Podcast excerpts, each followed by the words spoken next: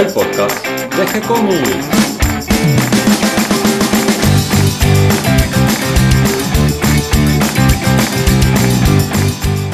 Muy bienvenidos a un nuevo episodio de G-Comics, el podcast donde hablamos de todas las técnicas necesarias para realizar un cómic, cómo dibujar un manga y todo el conocimiento requerido para dibujar esa historieta que tenés dando vuelta en la cabeza.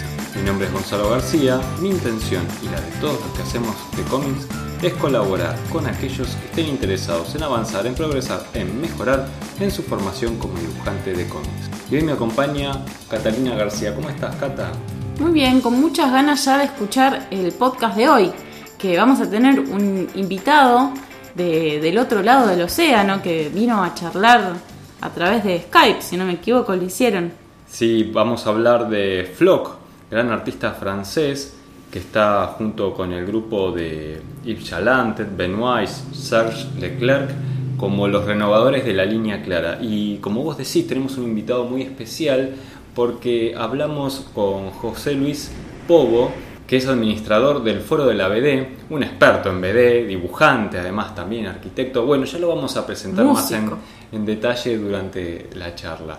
Y todo lo hicimos a través de internet eh, muy adecuado para los tiempos actuales.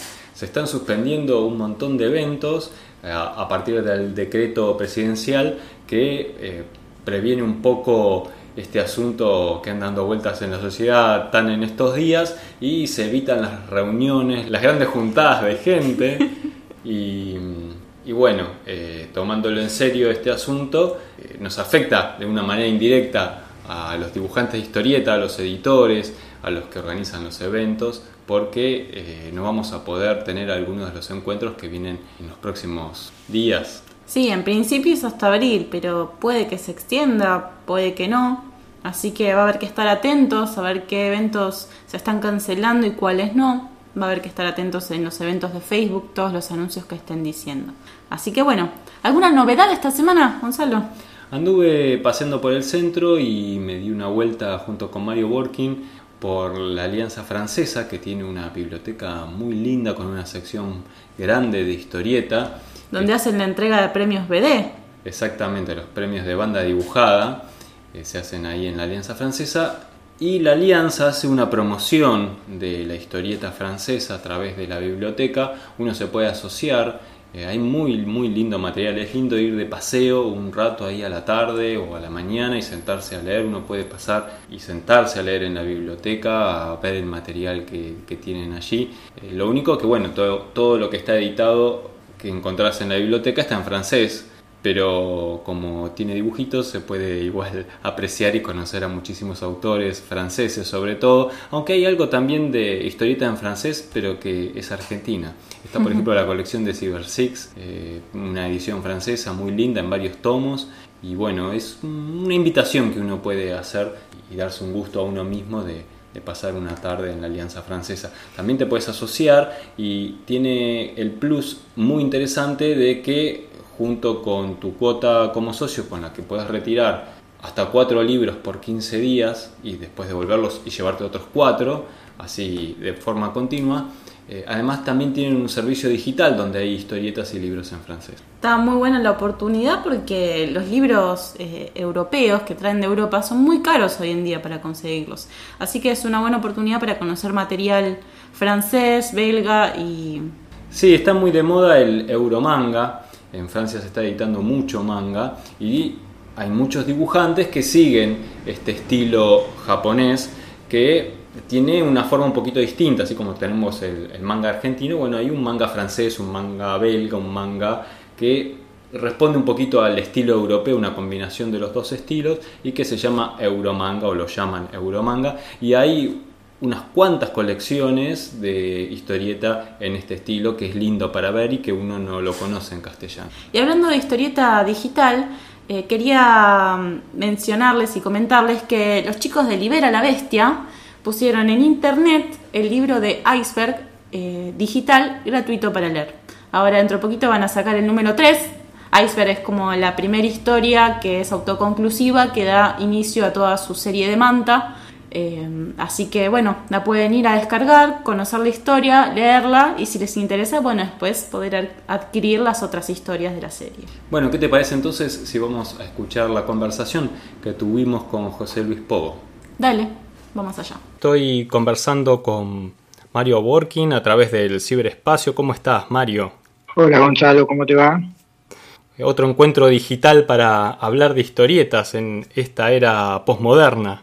Sí, hoy tenemos un invitado de lujo. Hoy va a ser un podcast de lujo porque es internacional encima. Estamos hablando de José Luis Pobo Grande de Castilla, que es dibujante de historietas. Él hace una historieta que se llama Las aventuras de Miguel Mena, pero además tiene un blog súper interesante que se llama Mis cómics y más, donde habla un poco de todo y su fascinación por la historieta, especialmente la BD, y a, propósito de este tema, él dirige el foro de la BD en Facebook, un, grupo donde se reúnen no solo lectores que gustan de este estilo franco-belga, sino además eh, grandes dibujantes. Te saludo, José Luis, ¿cómo estás? Hola, ¿qué tal? Muy buenas tardes, Gonzalo, y saludos, Mario. Eh, pues muy bien, aquí, aquí estamos dispuestos a charlar un poco sobre, sobre cómic franco-belga. Y, bueno, eh, saltándome la costumbre que es de tanto escribir y siempre estoy escribiendo, pues el hecho de charlar también, pues, pues me, apetece también bastante. Encantado de estar aquí en, en G-Comics, claro que sí. Muchas gracias por recibir esta invitación. A vosotros. Quería que nos cuentes un poquito más de todo este trabajo que vos realizás por la difusión de la historieta y de tu gusto por la historieta franco-belga. Sí, pues, pues bueno, la verdad es que salió todo un poco de forma bastante espontánea, sin planificarlo.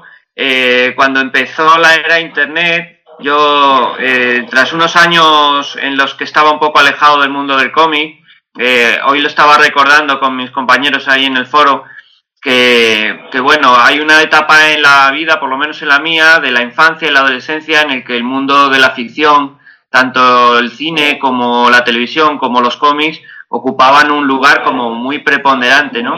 Luego la, la, la vida te lleva por otros caminos y en la juventud, en los 18, 19 años, pues pasé a escribir, por así decir, mi, mi, propia bibliografía. Dejé un poco de lado la ficción y me centré en la realidad, buscar novia, estudiar una carrera buscar trabajo y bueno, tal como he comentado con mis compañeros, llega un momento en el que sentado un poco la cabeza vuelve ese mundo de ficción eh, y esas antiguas aficiones de la, de la infancia y, la, y los años de adolescencia que tanto nos marcan a ocupar un lugar destacado ¿no? en, en tu vida. En mi caso fue así, retomé el dibujo que había dejado bastante aparcado porque estudié arquitectura y ya dibujaba bastante planos y edificios entonces retomé la, el dibujo y retomé también el, gusto por leer los cómics, comprar muchos más y, llenar los huecos que en mi conocimiento había en cuanto al cómic franco-belga, que me había interesado muchísimo, pero sabía que había mucho más que, leer. Entonces ya con una capacidad adquisitiva diferente en cómics, eh, eh, cómics en francés a través de internet y de librerías especializadas, y empecé, y entonces fundé mis cómics y más, inicié mis cómics y más con la intención de dar a conocer lo poco que había hecho años atrás en el mundo del cómic y de divulgar el cómic franco-belga eh, clásico sobre todo y también de, de los 80 con especial atención a la línea clara que es, que es mi, mi estilo más, más preferido pero también la escuela de, de Marcinel, Espirú Fantasio y todos los dibujantes de la revista Espirú y, todo lo que, lo que me había inquietado ¿no? durante, durante todo este tiempo. Entonces, en mis cómics y más, luego se unió gente que aportó conocimiento también sobre otro tipo de cómics, como fue Joaquín de la Serna eh, o, o Pablo Herranz, y, entonces pues se enriqueció bastante y se inició un grupo de, gente eh, con los cuales pues nos reunimos en el foro de la BD, que inicialmente era la época de los foros, el foro gratis, eh, pues esa época en la cual pues la gente con su nick entraba muy habitualmente en los foros, cosa que está un poco ya más en desuso. Sin embargo, el foro de la BD como foro eh, se mantiene. Y en un momento dado, eh, ya más recientemente, tuve la idea de, eh, crear el grupo de Facebook como continuador del foro de la BD en, forogratis.es para aportar la inmediatez que tienen las redes sociales y, bueno, de una forma un poco menos estructurada como de que la que era del foro original, pero aportando esa inmediatez y esa participación mucho más fácil por parte de la gente. Entonces fue muy, muy interesante también el hecho de que la gente participó más y, además de una forma muy, muy inmediata, muy rápida, muy enriquecedora. Y a partir de ahí, pues empezó a crecer, para mi sorpresa, hasta llegar a los mil miembros que hemos, hemos llegado hasta hace muy poco. En cuanto a, mi producción, pues eh, coincidiendo con esa etapa segunda, empecé con Pablo Herranz, eh, las aventuras de Miquel Mena, en, con Netcom 2 Editorial, y, bueno, pues ha sido la gran aventura, el poder hacer historietas largas, compaginándolo con un trabajo, eh, digamos, convencional que en paralelo he desarrollado, y bueno, la verdad que ha sido un poco duro, pero ha merecido la pena, porque me he quitado una espina que tenía de hacía años, y he conseguido hacer un producto con bastantes carencias todavía, pero que, bueno, la verdad que me ha, me ha supuesto una gran satisfacción poderlo, poderlo publicar y llevar a cabo. Sí, además me imagino ese salto, ¿no? De, de ser solo un lector de historieta a ser un autor de historietas. Y todo el trabajo que implica la, la creación, ¿no? De una historieta, que uno como lector no alcanza a percibirlo. Sí, sí, sí, sí. Yo como era dibujante amateur, sabía que si había hecho historietas de una página, de tres páginas, sabía que si me ponía a hacer una de 44, de 62, pues eh, que iba a sufrir lo indecible.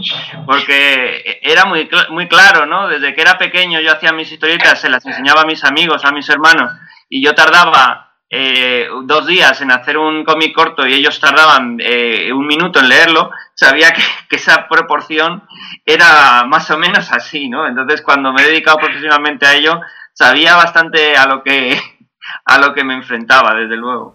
Y me imagino que si venís del lado de la arquitectura, debe haber atrapado muchísimo todo el dibujo de línea clara eh, sobre todo eh, el trabajo de, representación de los edificios, de las calles, eh, algo que tiene que ver muy, muy cercanamente a la arquitectura, incluso el tipo de línea tan definida, de, casi de un grosor, en muchos casos, sobre todo en los fondos, ¿no? de, de poca variación, pero de, variaciones elegidas, digamos.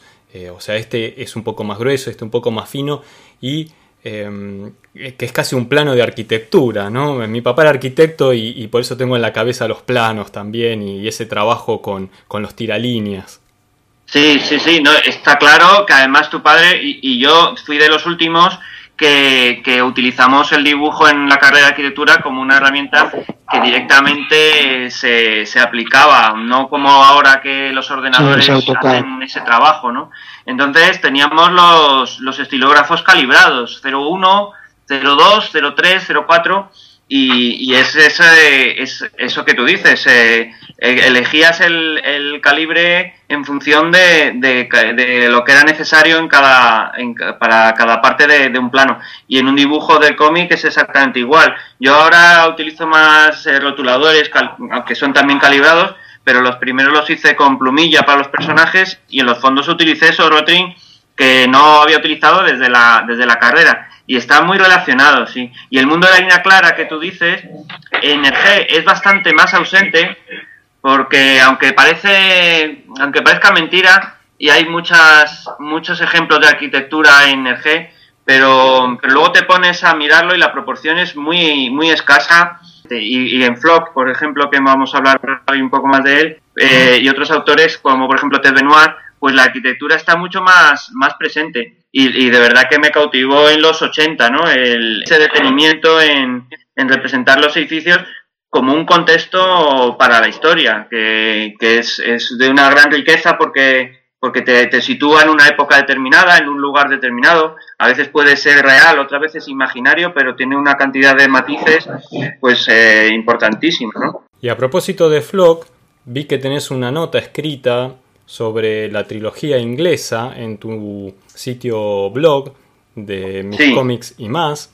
Eh, Mario, ¿querés hacer alguna pequeña intro para que comencemos a hablar de Flock como artista? Bueno, nosotros hemos hablado, bueno, de una revalorización de la línea clara. Vos corregime, José Luis. En los 80 un movimiento teórico que inicia un poco Jules Suarte en, Holanda, que es la revalorización de estos grandes maestros, pero hay un, eslabón anterior que es este individuo, ¿no? Eh, Jean-Claude Floch, que es un poco antecesor, porque él se anticipa un poco en la fines de los 70 a revalorizar esta línea, como vos decís, de Hergé Jacobs, y de alguna manera sirve como una especie de fusible para que esta gente como Jalan, Benoit y qué sé yo, eh, revean todo esto y, ahí sí en los 80 estalle, ¿no? Que es como una colaboración de épocas. Y me parece que es un personaje muy importante, este, como vos bien llamás, Dandy de la BD, ¿no? Que es Jean-Claude Floch, y que es un elemento para mí que, es, clave en esta revalorización de lo que después va a ser la línea clara o mismo la línea atómica en contraposición de Marcinelli y, que es, es una, artista que a mí me llamó mucho la atención, me imagino que lo mismo que a vos por la línea muy jacobsiana y también muy anglófila, que a mí también debo reconocer, siempre me gustó la, novela policial de, Agatha Christie o de, o de Sherlock Holmes. Y me parece que es un autor que por ahí acá, no, por lo menos en Argentina se conoció por las Cairo que llegaban, pero que no, no he visto nada editado de él y que vale la pena rescatar. Sí, sí, sí.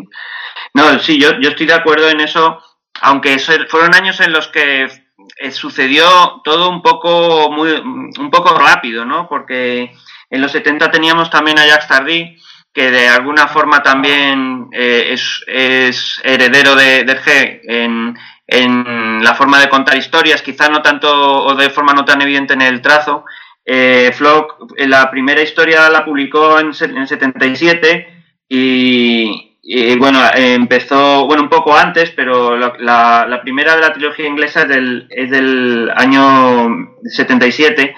Entonces sucedió todo muy rápido, igual que ahora parece que va todo muy lento, pero, pero eh, en los años finales de los 70, primeros 80 sucedió muy rápido. Yo creo que se superpuso un poco en el tiempo estas primeras, estas primeras historietas de la trilogía inglesa que, abarcan bastante, porque la última es del 85, pues por lo menos la primera se superpuso un poco también con un estilo un poco más, más manierista moderno, por así decir, como el de Chaland o Serge Clair, eh, mientras que el de que el de Flock era un poquito más clásico, más con influencia directa de, de Jacobs, y, otros autores, ¿no?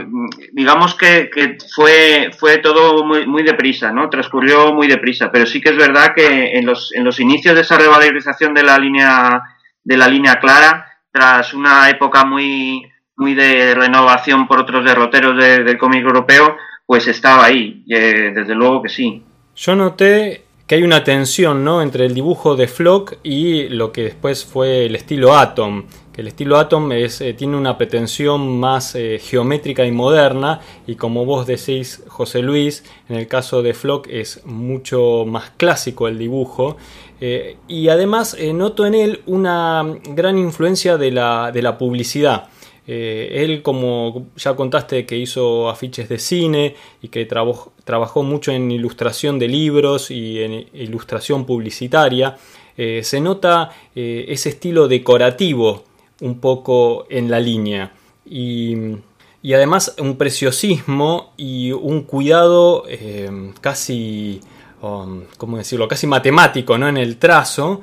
Y, y sí noto una búsqueda de Flock a lo largo de, esta trilogía, donde eh, él va puliendo el estilo, no es, eh, no es la imitación de Hergé, sino eh, una búsqueda a partir de un maestro de un estilo personal. Y noto sobre todo en la última obra, En busca de Sir Malcolm, que mm, vos la destacás como una de las obras más logradas de él, que en medio de la historia hay un salto en el trazo decime si vos percibís lo mismo. A partir de la página 17 pareciera casi que él cambia la herramienta para el entintado y pareciera que se vuelve más un trazo de pincel, mucho más potente y con los fondos más limpios. Quería saber si tu opinión eh, va por ese lado o vos notás otra búsqueda del dibujo de él. Eh, Flock hizo una, una, publicidad que se pasó por televisión que utiliza medio el estilo de, su BD. vos podés extenderte más, que es este el secreto de, un... Sí, el secreto de Pulmol Verde, sí, una pastilla para la tos, sí. Y que es muy inteligente porque en realidad es casi la BD que él hace, pero aplicada a la publicidad pura y dura. Sí, sí, sí, correcto. Eh, eh, también es curioso que aquí cuando, cuando se estrenaron eh, un par de películas de Woody Allen, que en los carteles en Francia los, los dibujó Flock, sin embargo aquí se utilizaron otros carteles. Yo no sé, yo sé que desmontando a Harry y, y Melinda y Melinda de Woody Allen, los carteles los dibujó Flock con un estilo muy propio suyo y probablemente solamente esos carteles fueron en Francia y en Bélgica donde se utilizaron. Y, y, probablemente se hicieron para ese mercado. Un poco en consonancia con lo que tú dices, que allí la publicidad eh, es muy corriente que esté en ese código, ¿no? Cosa que aquí extrañaría un poco, porque diría la gente, ay, es que es una película de dibujos animados, si el cartel aparece el dibujo de Flock, ¿no? Sin embargo, allí es como más natural. Sí, lo mismo para aquí en Argentina, la historieta y la publicidad están muy alejadas. Es muy raro ver la historieta aplicada a la publicidad. Y pienso que eso a él también le sirvió como una práctica y una escuela. Eh, esta cuestión decorativa, este preciosismo de la línea, eh, tal, vez el trabajar en formatos más grandes para cartelería, todo esto ha influido en el estilo de, de Flock. Yo comentaba que noto en Flock eh, no, no, una imitación del estilo de Hergé, sino tomar la escuela de un maestro para ir haciendo una búsqueda personal y encontrar un estilo propio. Eh, en tu nota en el blog de Mis cómics y más eh, sobre la trilogía inglesa, vos resaltás como la obra más lograda en busca de Sir Malcolm. Y mm, yo notaba en esta misma obra incluso un cambio en el estilo. No sé si vos notás lo mismo que yo, José Luis. a partir de la página 17 se nota un cambio en el trazo, como si incluso él hubiese cambiado la herramienta con la que estaba entintando, tal vez pasando al pincel o a otro tipo de pincel, y la línea se vuelve más pesada y fuerte y los fondos se vuelven más limpios y definidos. Eh, ¿Notas este cambio, esta búsqueda incluso a lo largo de las obras de él? Sí, lo, que nunca había visto, pero lo estoy mirando según lo estás comentando, es dentro de Sir Malcolm ese cambio de la página 16 a la 17, pero parece que llevas razón en el, que, en el hecho que es un trazo más, más grueso eh, y probablemente eh, un trazo de pincel tanto en los fondos como en los, en los personajes. Eh, yo, desde luego, lo había percibido como una cosa gradual, puesto que en, la cita en Sevenoaks el trazo es bastante fino, eh, como si fuera de Rotring, casi, de estilógrafo. En, el dossier Harding eh, va cambiando a un trazo un poco más maduro y más, más seguro, pero parece de, plumilla. Y, yo tenía la imagen de que todo Sir Malcolm era, era pincel. Sin embargo, ahora que lo estás comentando, veo que las primeras páginas en efecto se asemejan un poco más a, a, Dossier Harding.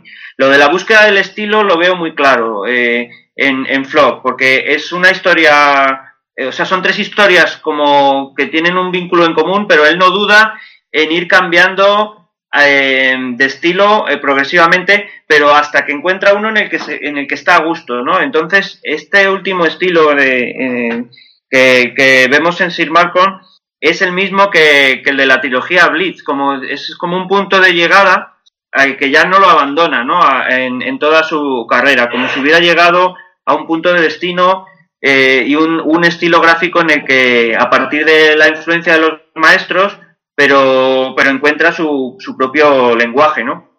A mí me parece interesante, bueno, eh, vaya por delante que el artículo no es mío, el de mis cómics y más, sino que fue de uno de los compañeros que colaboraban. Pero bueno, yo comparto todo, todo lo, que, lo que comenta ahí y desde luego eh, en cuanto a la simplificación, la línea clara siempre es un equilibrio entre la simplificación y el detalle, ¿no? Entre las, eh, el dibujo muy sencillo y, el grado de detalle eh, que son los dos extremos, ¿no? Entonces siempre se mueve en ese equilibrio. Y yo creo que Flock intenta eh, decantarse por la sencillez, incluso más allá del G y desde luego más allá de, Jacobs, porque Jacobs, sobre todo a partir de la marca amarilla, pues utiliza un trazo y, una manera de dibujar eh, dando mucha importancia al detalle, incluso con pequeñas sombras, dentro de que es línea clara, pero va introduciendo las sombras y va llegando a un estilo realista y bastante dramático, ¿no? En cambio, en Flop, la búsqueda de la simplificación le lleva a un estilo a veces incluso naif en, los, en los fondos, ¿no? Es, es más parecido a G en los fondos que a Jacobs, y, pero va más allá. Eh, es decir, eh, una planta una roca eh, te la dibuja con cuatro líneas, mientras que en Tintín teníamos a Bob de Moore y el resto de colaboradores que, le daban un detalle bastante importante a los fondos y bastante realismo. El Flock parece que intenta ser muy, muy sintético en eso, ¿no? Estábamos con la de Sir Malcolm, si nos fijamos, por ejemplo, cuando van viajando en tren hacia, hacia el lugar donde van a, coger el barco, pues son, eh, van atravesando una serie de paisajes que son casi como un dibujo de, de, colegio, ¿no? Y, y, el tren, aparece el tren como si fuera un tren casi de, de juguete, y, y, el humo parece como un dibujo de niño de, cuarto de, primaria, pero está hecho a, propósito para, para, simplificar los trazos. Yo, yo creo que, que por ahí va, va esa evolución del estilo, del más, más clásico a un estilo un poco más, como más sintético, ¿no? Sí, incluso en los personajes también él va buscando un estilo un poco más funny, con la línea un poquito más eh, suelta y un poquito más de síntesis en las expresiones y en los rasgos de los personajes. Sí, desde luego es un prodigio como, como dibuja en un rostro la, la expresividad con, con, cuatro líneas, que eso es muy de G también, pero sin embargo en los rostros de Flop el, la proporción de la cara, eh, todo, eh, todos los rasgos son como, como más reales que en, que en G, pero a la vez eh, con una simplificación, una pureza de, de, línea que lo aleja de, un dibujo realista, como pueda ser pues el cómic clásico americano realista o, la escuela de Tintín realista de, yo qué sé, de, de los Mitchell Bayan o, cualquier otro cómic realista. Es realista en cuanto a las proporciones de los personajes, mucho más que Tintín, que son más cabezones, o no digamos que Spirou y, la escuela de, de Marcinel. Eh, las proporciones son reales, pero luego a la hora de, reflejar los, los, los, rasgos en el, en el rostro, es de una sencillez eh, em, eh, tremenda, ¿no? Y, sobre todo eh, conseguir la expresividad con tan pocas líneas, la verdad que a mí me parece, me parece un prodigio. Sí, efectivamente. En España, eh, como comentó ya Mario, se conocieron sus obras a través de las publicaciones en la revista El Cairo y después hubo varias publicaciones de los álbumes por Norma Editorial. Creo que toda la trilogía inglesa la publicó Norma. No sé si también allí en España tienen algo más de su obra posterior publicado. Sí, tenemos, tenemos eh, de Glenat el álbum No hay dos sin tres, que hizo junto con el, guionista Jean-Luc Fragmental.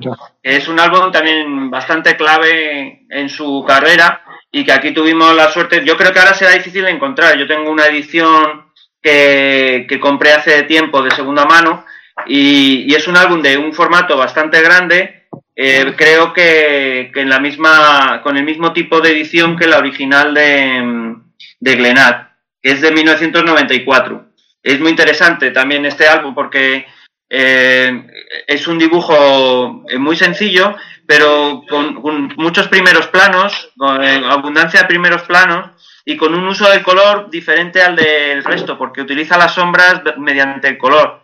en las sombras aparece una parte en luz y otra en sombra eh, con diferentes tonos, que eso es una cosa que se hace hoy en día en todos, vamos, prácticamente está muy en boga en todo el cómic franco-belga, pero, pero en la línea clara no tanto. Y sin embargo lo hace con una, con una elegancia también importante. Es, un álbum, la verdad, muy, muy recomendable y aunque es eh, de la colección Biblioteca Gráfica de Glenat, pero difícil desgraciadamente de, encontrar. Sí, aquí en Argentina es difícil encontrar material de Flock. Eh, se puede buscar en internet para aquellos curiosos que quieran conocer un poquito más del autor. Hay muchas páginas sueltas a través de la búsqueda en Google donde uno puede apreciar todo esto que estamos hablando del estilo de la línea clara y su búsqueda de, los trazos y cómo define los fondos.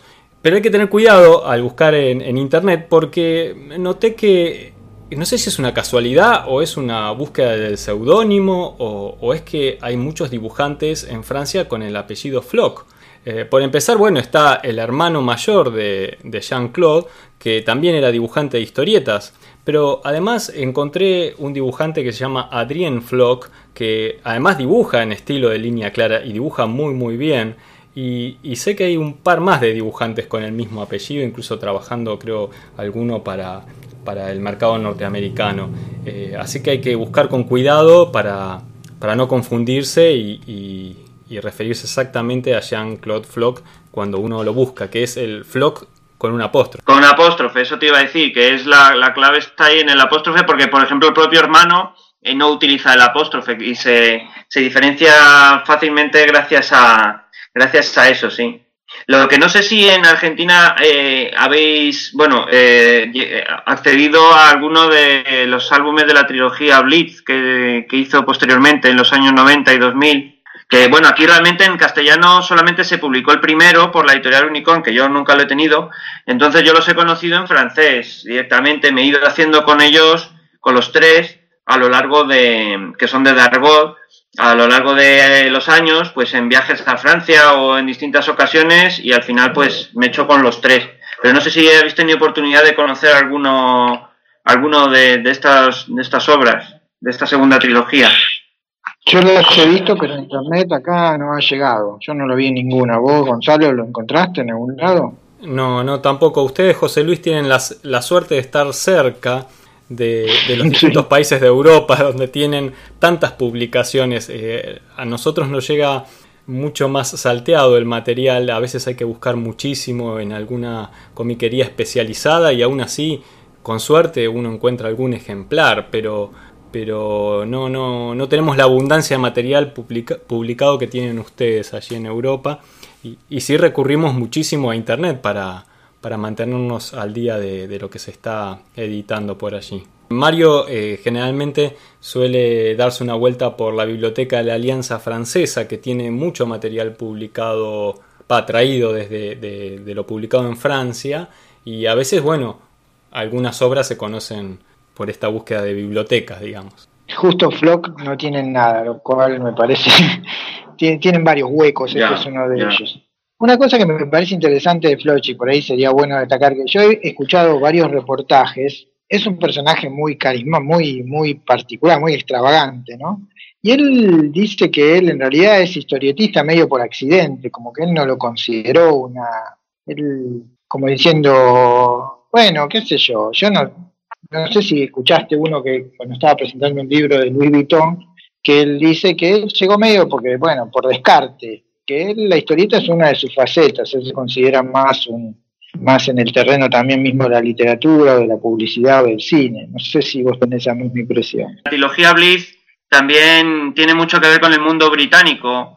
Concretamente se desarrolla en la Segunda Guerra Mundial, en la época en la que eh, estaban siendo sometidos Londres a los bombardeos por parte de los alemanes.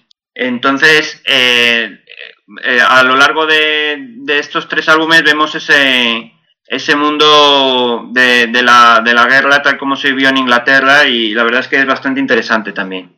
Sí, yo creo que en la obra de Floch la presencia inglesa es muy muy fuerte, como Jacobs mismo. Él tiene un libro de viajes que hizo para Louis Vuitton sobre Edimburgo y a veces vos lo ves y él se considera casi más escocés que francés, pareciera. pareciera.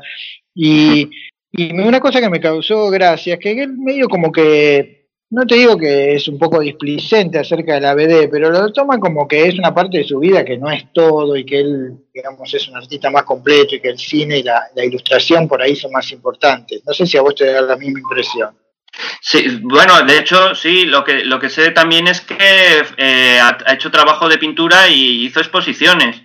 Entonces, eso yo creo que le, le da una visión como con más, con más distancia, ¿no? Respecto a la, a, la historieta que otros autores que están más entregados, eh, como, como, con una producción más constante. También eso nos da una pista el hecho de, lo irregular en el tiempo que es su producción, porque, por ejemplo, esta trilogía que yo comentaba se, eh, eh transcurrieron pues como 19 años, creo, entre el primero y el, y el último, ¿no? Parece como que, que es una cosa que la quiere hacer eh, como complementaria a su vida, no, no como su actividad eh, a la que se entrega por completo, pero a, la vez, cuando hace algo, lo hace precisamente porque no es alimenticio, no es un trabajo constante que le, que le, sea necesario mantener cotidianamente, pues cuando hace algo lo hace muy, muy a su gusto, ¿no? Y muy eh, con un nivel de calidad realmente que en ningún momento decae, para mi modo de ver. Bien, Mario, ¿querés eh, agregar algo más? No, creo que, yo he aprendido un montón. Eh, no, también toda esta generación que después de la línea clara, que son artistas más completos, como vos decís, que hacen exposiciones o hacen tapas de las revistas importantes como New York, que, es una de las más notables, se parece un poco, me parece, a la reivindicación eh, que en Estados Unidos estuvo con Lichtenstein, nuestros autores, donde medio la onda del arte pop, ¿no? Donde la historieta está sumada en forma importante a, la cosa del arte.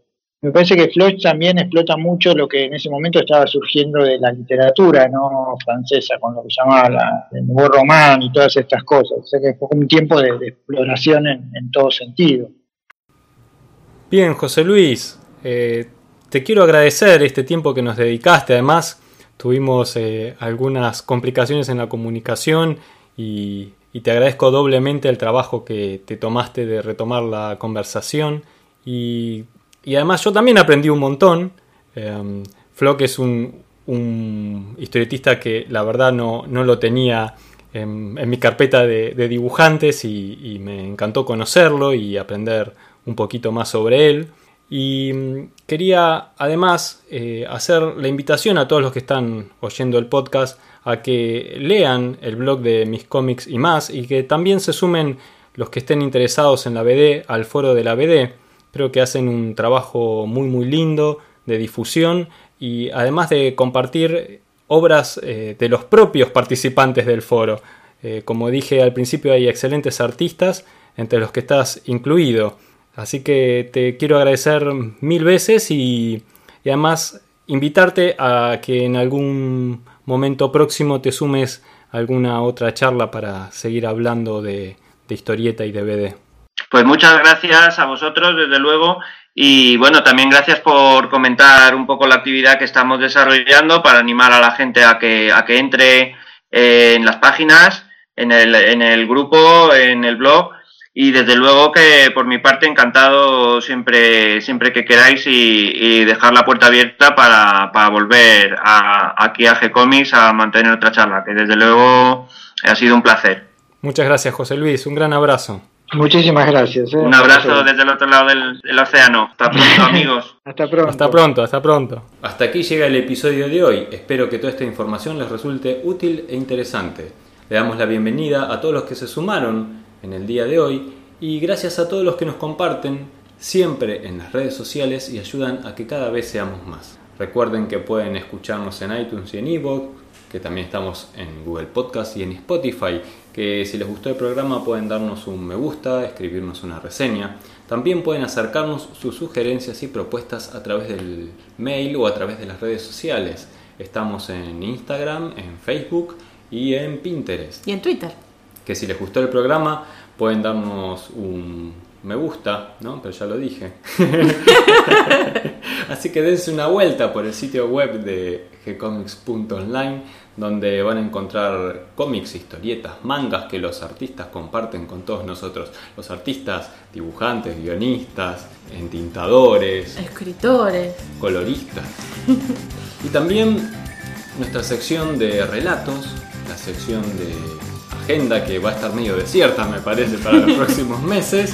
Esperemos que salgan preventas, aunque sea para leer. también una sección de recursos y otra de videos. Allí van a encontrar todo este material, lo intentamos ordenar dentro de lo posible y cada tanto se nos desordena todo. La otra vez estuviste acomodando unos plugins y casi que colapsa todo. Pero bueno, ahí quedó, ahí quedó, no lo toques más, no lo toques más, Cata. Así que escriban. y denle me gusta. Y así que escríbanos que les vamos a responder por supuesto con alegría y continuaremos publicando Nuevos episodios. Hasta la próxima, Cata. Hasta la próxima.